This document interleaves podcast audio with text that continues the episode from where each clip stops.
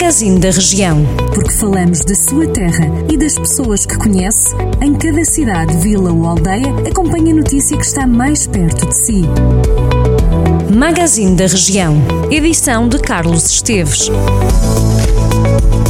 Está na hora de mais uma viagem para alguns dos conselhos da região de Viseu. Hoje começamos em Mangualde.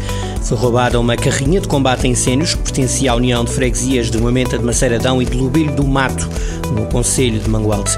O furto ocorreu no final da semana passada e causou prejuízos avultados à Junta. O presidente da Junta, Rui Coelho, estima um prejuízo de 23 a 24 mil euros do desaparecimento da viatura com todo o equipamento instalado.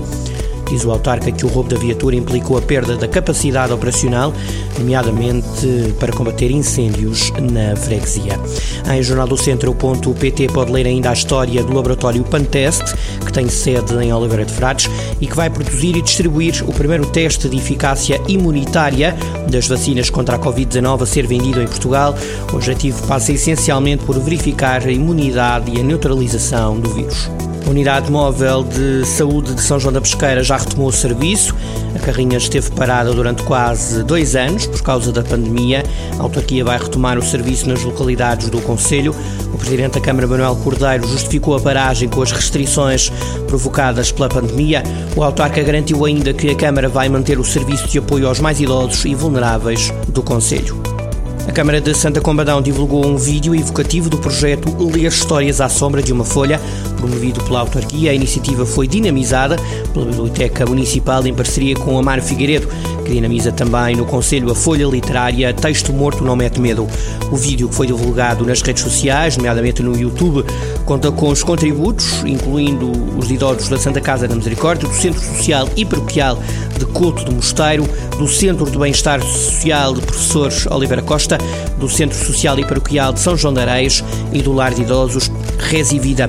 Os idosos partilham a leitura de textos de diversos autores publicados na Folha Literária. A autarquia de Santa Comadão frisa também a relevância para o território deste texto morto no Mete Medo, que através da reunião e valorização do trabalho de autores locais tem vindo a deixar uma forte marca na cultura do Conselho.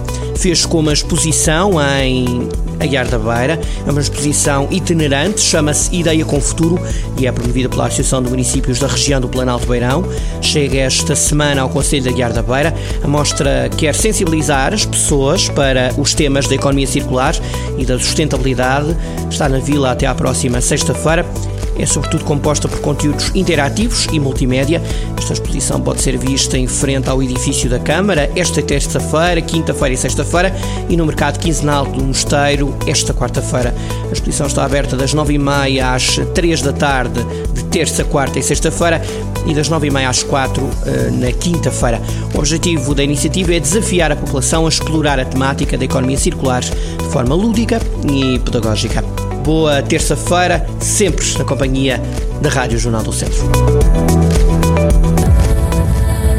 Jornal do Centro, a rádio que liga a região.